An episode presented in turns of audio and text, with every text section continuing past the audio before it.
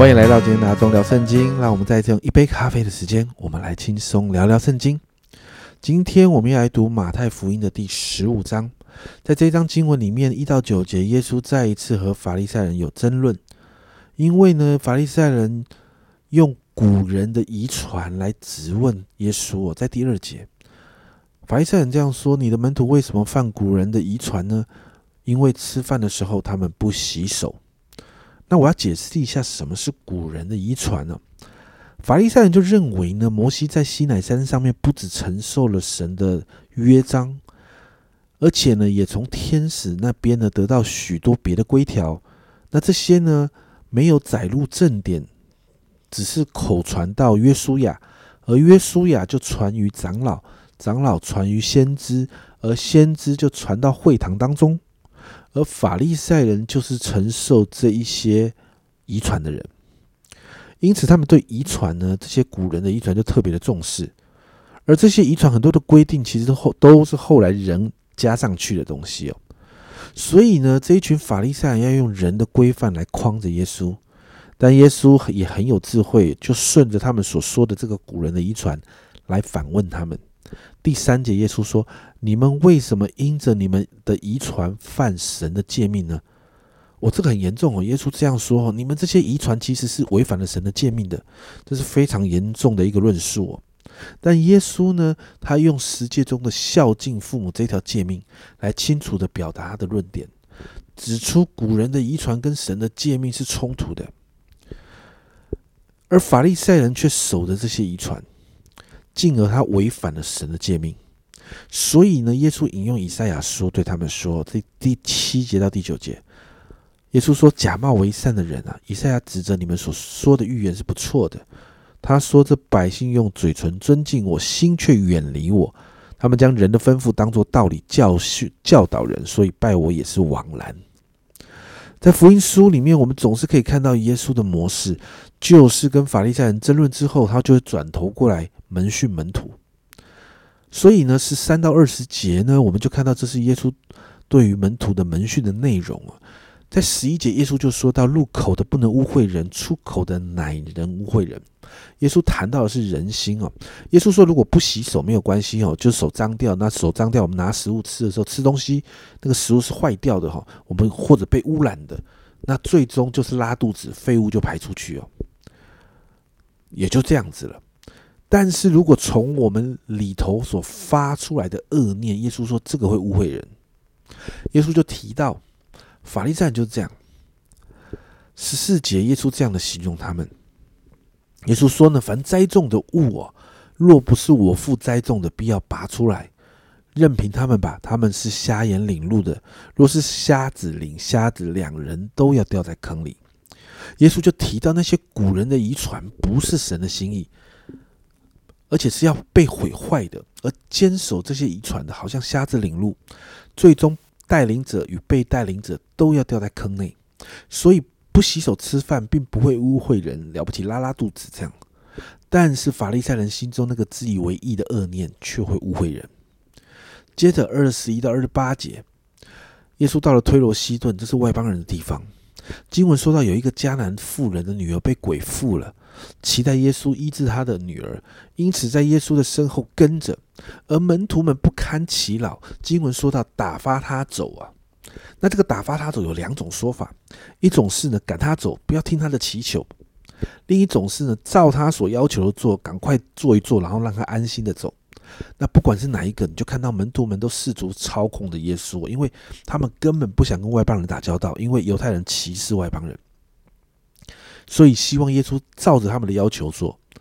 那耶稣的回答很清楚，在二十四节，耶稣说：“我奉差遣，不过是到以色列家迷失的羊那里去。”耶稣谈到一件事，就是耶稣很清楚知道神做事的次序，耶稣是不被他们掌控的。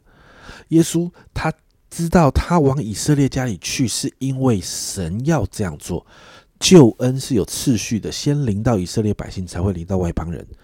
无关乎门徒们的操控。那但我们看到这个妇人哦，仍然不放弃的祈求耶稣的帮助。那耶稣的回答再一次让我们跌破眼镜，觉得耶稣超级没有礼貌对这个妇人。在二十六节哦，耶稣回答说：“不好拿儿女的饼丢给狗吃。”其实耶稣使用的是呃犹太犹太人的谚语哦。那狗呢是当时犹太人对于外邦人贬低的称呼，指他们不管呢食物是不是洁净哦。你还记得利未记十一章那个地方，他们谈什么东西是洁净，什么东西是不洁净的？但外邦人不吃这一套的，他们不管什么东西洁不洁净，什么都吃啊。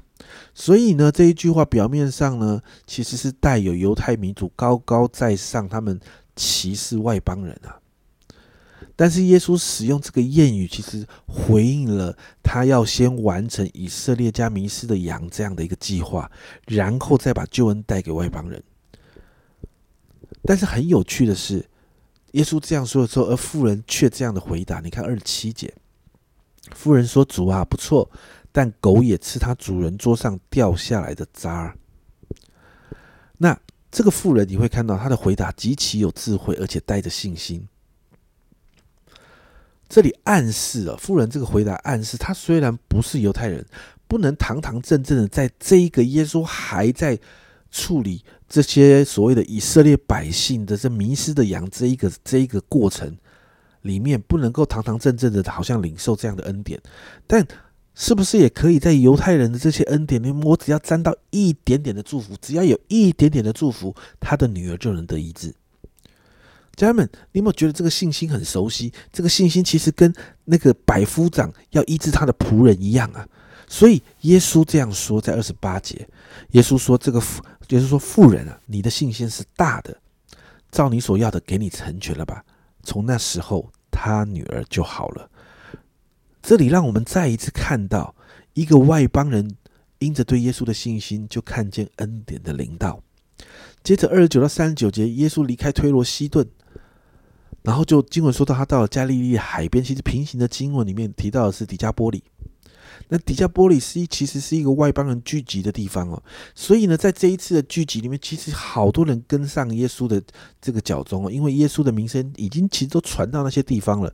所以在这一次聚集的里面，其实掺杂着许多的外邦人，因为嗯呃聚集的地点还是在外邦人的的地界内，而这一群人期待经历耶稣的医治。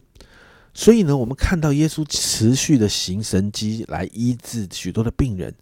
那经文说到，这些人跟耶稣已经在一起三天，食物也几乎吃完了。那耶稣怜悯他们，不愿意他们饿着，就跟门徒这样说：他们期耶稣期待门徒们就可以找一些食物给他们。那门徒们回答：三十三节，我们在这野地哪有这么多的饼，叫这许多人吃饱呢？家人们，你不觉得门徒问这样的事情很奇怪吗？你还记得吗？就在不久之前，门徒们才刚经历了五饼鳄鱼的神迹，不可能不知道耶稣可以再做一次的。然后加上，其实犹太人是讨厌外邦人的，这两个因素混在一起，所以其实有一些圣经的学者是这样的认为。门徒们，他就是不想让外邦人经历这样的神迹，因为他们觉得这种无比鳄鱼的神迹，这样神迹其实只能给犹太人的，外邦人不能不配得这样的恩典。但我们最后看到耶稣仍然行了这样的神迹，喂饱了四千人，最后离开迪加波利，回到以色列的境内。这章到这里结束。家人们，这一章虽然前半部提到的是法利赛人跟耶稣的冲突，后半部提到耶稣在外邦人中的服饰，但当你仔细看的时候，你会发现一个共通的点，就是耶稣不断在挑战这世界的价值观。当法利赛人坚持要守着古人的遗传的时候，耶稣指出这些人所定的规范不可以超过神的诫命，因为这些规范只是人的吩咐。神在乎的是对他的那一份心，而不是这些外在的规定。而当耶稣到了外邦人的居住的地方的时候，也挑战着门徒的想法。当有这个外邦人那个迦南妇人来找耶稣的时候，当有外邦人需要耶稣的时候，我们看到耶稣因着人对他的信心，因着对人的怜悯，耶稣仍然带出了那个超自然的神迹，让人经历，让人得医治。可是很有趣的是，耶稣让门徒看到的是无关乎种族，只在乎人对神的那颗心。但门徒仍然有外邦人跟犹太人当中的芥蒂，所以不论是法利赛人或耶稣的门徒，都让本位主义或者是律法主义影响了这些人的想法跟规范，而且甚至影响了他们对耶稣的认识。所以，家人们，我们为我们自己来祷告，求圣灵来帮助我们，把智慧跟启示的灵赐给我们，让我们每一天读经的时候，我们真的可以真认识神啊，明白神话语真实的意义。最重要的是，让我们对神的心是单纯而且真诚的，以至于我们可以跟着主来走，而不是跟着这个人的世界的规定，或者是这个世界的价值来走。好不容易，但是我们求圣灵帮助我们。我们一起来祷告。主啊，我们今天看到，主啊，你总是在挑战我们，主啊，挑战我们的想法，挑战我们过去在这个世界里面那些人的规范、人的想法。主啊，你总是期待我们从我们的心就可以。开始跟随你，而那个跟随是跟随天国，是跟随神你的真理，是跟随神你你的做事的法则，甚至跟着神你告诉我们，抓你的想法是什么？抓抓帮助我们，抓让我们明白你的心，明白你爱这世界的心，明白你爱所有人的心，明白神你的心意，让我们体贴阿爸天父你的心意。好，让我们所做的所有的决定合你的心意，讨你的喜悦。谢谢主，谢谢主，让我们可以紧紧的跟随你。这样祷告，奉耶稣基督的圣名求，阿门。家人们，神要的是你那颗真诚的心，别让本位主义还有律法主义来代替我们对神的真心。好，让我们知真的知道还有认识这位爱我们的神。这是阿忠聊圣经今天的分享，阿忠聊圣经，我们明天见。